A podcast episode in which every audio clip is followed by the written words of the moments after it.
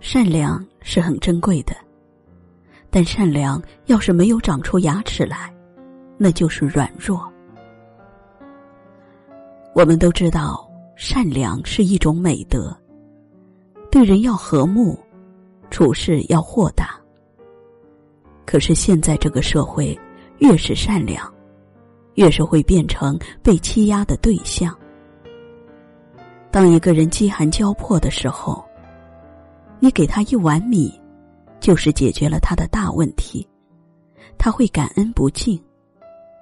但是，你如果不断的施舍，他就会觉得理所当然了。人性都有贪婪的一面，时间久了，你的一碗米不够，两碗不够，三碗四碗，还是堵不住他的口。尽心竭力也是杯水车薪。你要知道，这个世界，你若好到毫无保留，对方就敢坏到肆无忌惮。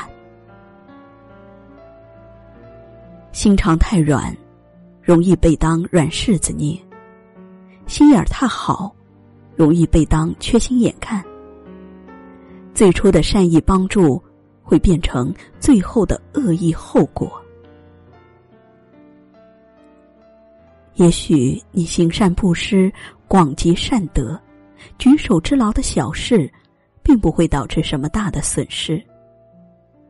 然而，君子坦荡荡，小人长戚戚。当他的所求得不到满足，反咬一口时。你也最容易成为无辜的受伤者。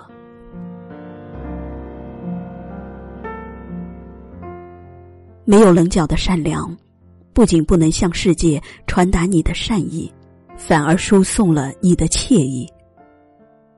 没有原则的善良，让真正的朋友寒心，让不值得的人永远不懂得“不可侵犯”四个大字。你这么好，一定要帮我。